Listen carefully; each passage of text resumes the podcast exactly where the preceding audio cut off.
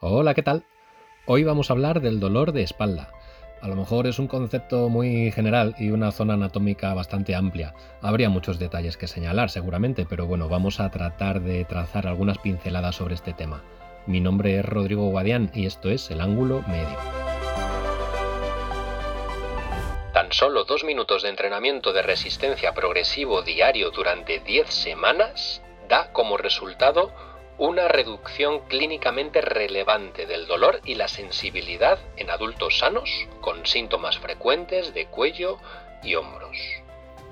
Esta frase está sacada del artículo Efectividad de pequeñas cantidades diarias de entrenamiento de resistencia progresivo para el dolor frecuente de cuello y hombros. Un ensayo controlado aleatorio del 2011 Quiero resaltar que en este artículo se sacan conclusiones del tipo dos minutos de entrenamiento para reducir el dolor, lo cual me parece un dato buenísimo para todas aquellas personas que dicen no tener tiempo.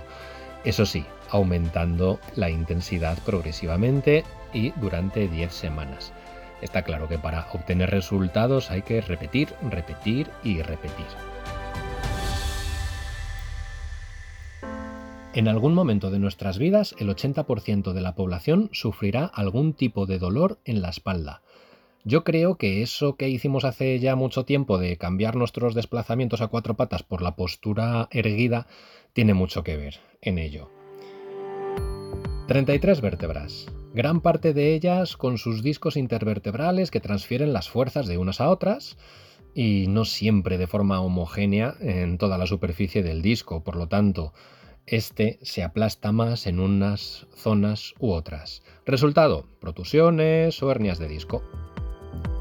La musculatura de la espalda debe realizar grandes esfuerzos por mantenernos de pie, rectos, y cuando hablamos de coger pesos desde el suelo o cuando no soy consciente de mantener ese peso cerca del cuerpo o no puedo mantenerlo por sus dimensiones, la palanca que ejerce sobre mi musculatura es mucho mayor.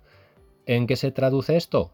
Sobrecargas musculares, tensión excesiva, rigidez, activación de puntos gatillo, dolor miofascial localizado en la zona afectada que puede irradiar hacia otra zona. Compresión neurológica. Los nervios que atraviesan la musculatura excesivamente rígida se ven afectados y provocan dolor a la zona inervada. Lo mismo ocurre cuando atraviesan tejido facial, especialmente denso. El aumento de fibras de colágeno disminuye la porosidad de este tejido y el espacio para los nervios que lo atraviesan. Con el paso del tiempo, la degeneración de los huesos en mayor o menor medida puede provocar cambios como estrechamientos de canal entre las vértebras, provocando la posibilidad de compresión neurológica. De nuevo, poco espacio para esos nervios. Y bueno, más factores que nos complican la salud de nuestra espalda.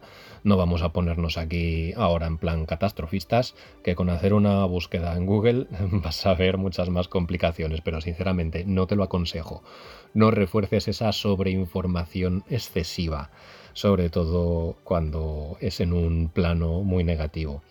O por lo menos consulta fuentes fiables. Vamos a hablar de las soluciones. Vamos a mencionar cinco puntos que quiero detallar en cuanto al dolor de espalda. Punto número uno. Movilidad. Una columna vertebral con zonas que no se mueven en su totalidad va a tener otras que se mueven excesivamente. Resultado, músculos dormidos y músculos hiperactivos. Hay que detectar las zonas hipomóviles y mejorarlas, ya sea con ejercicios específicos, con terapia manual, pilates, ejercicios de control motor o con una mezcla de ellos. Lo que sea, lo que mejor te resulte, pero hay que equilibrar la espalda. Punto número 2. Estabilidad.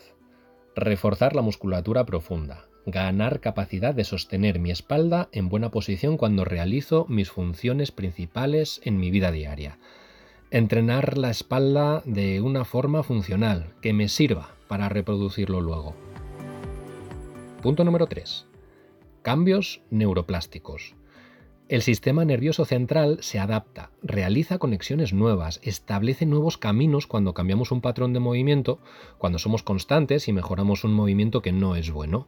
Esa orden va a ser fácil llevarla a cabo tanto cuando somos conscientes del movimiento como cuando estamos a otras cosas y sin querer nos resulta natural o cómodo colocarnos bien.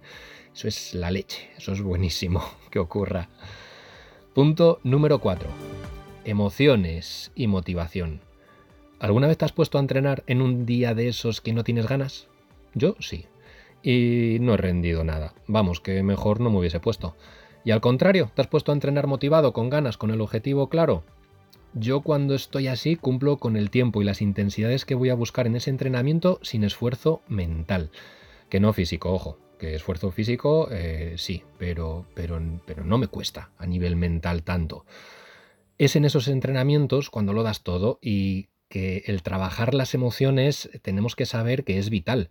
Y en el dolor de espalda va a influir mi estado anímico, por supuesto. Es el cómo afronto yo ese problema, qué soluciones veo y cuántas ganas le voy a poner para mejorar. Punto número 5. Aprendizaje. Vamos a ver. Partiendo de la base de que el dolor es un mecanismo de respuesta que elabora nuestro cerebro ante lo que percibe como amenazante, digamos que este camino se puede volver a reproducir por aprendizaje ante un nuevo estímulo, aunque este ya no sea tan amenazante. El hecho de que haya dolor no significa que siempre tenga que haber daño en los tejidos, no es necesario. Todo esto parece un poco complejo, pero últimamente esta otra opción de entender el dolor va extendiéndose cada vez más. Y si te interesa, pásate por el blog de arturogoicoechea.com.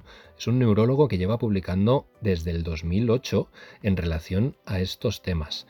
Y me gustaría citar parte de una de sus entradas en el blog. Los tejidos sufren, se estresan y dañan. Las neuronas vigilantes, los nociceptores, detectan los apuros y destrozos e informan a través de códigos electroquímicos. Los centros evaluativo-motivacionales reciben los recados y organizan la respuesta adaptativa más eficiente, optimizando la relación beneficio-costos. Según los contextos en los que se produce el daño, aparecerá o no el sentimiento de dolor en la conciencia. Conclusión. Todos estos puntos atienden al modelo biopsicosocial, el cual entiende la lesión o el dolor de espalda, en este caso, como un todo. Desde un punto de vista orgánico de la propia lesión, el estado de los tejidos, pues hay que tener en cuenta la parte más biomecánica. Haz pilates, haz yoga, hipopresivos, muévete, pero muévete bien.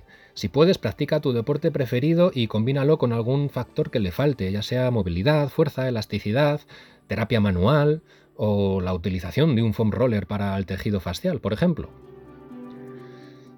Desde el punto de vista psicológico, este modelo biopsicosocial, pues por ejemplo habla de la ansiedad o estar constantemente evitando el dolor pueden disminuir el umbral del dolor, además de hacerlo más intenso. La aceptación, el optimismo y la confianza de saber que estás haciendo las cosas bien te va a dar resultados más positivos y desde un punto de vista social, nuestras costumbres, eh, hábitos de vida, el tipo de trabajo que realizamos, incluso si éste nos provoca o no insatisfacción, está relacionado con el riesgo de lesiones. Como mínimo hay que llevar una vida activa, un horario concreto para hacer deporte, ya que si no podemos mejorar todos los aspectos anteriores, por lo menos compensemos un poco, ¿no crees? Bueno, si quieres escuchar el resto de episodios, los tienes disponibles en todas las plataformas y en mi web rodrigoguadian.com. Espero que te haya gustado este. Y tratando un tema como el dolor de espalda, pues no puedo irme de aquí sin recomendarte que te pases por el Centro de Osteopatía y Pilates Laura Gil. Allí, aparte de tratamientos y clases presenciales, también tienes Pilates online. Prueba una clase gratuita. Escríbenos a info.lauragil.es y te contamos nuestros horarios. Bueno, no me enrollo más, que mi intención es sacar episodios cortos y este se me está yendo un pelín de las manos. Nos vemos por aquí, nos escuchamos. Hasta luego.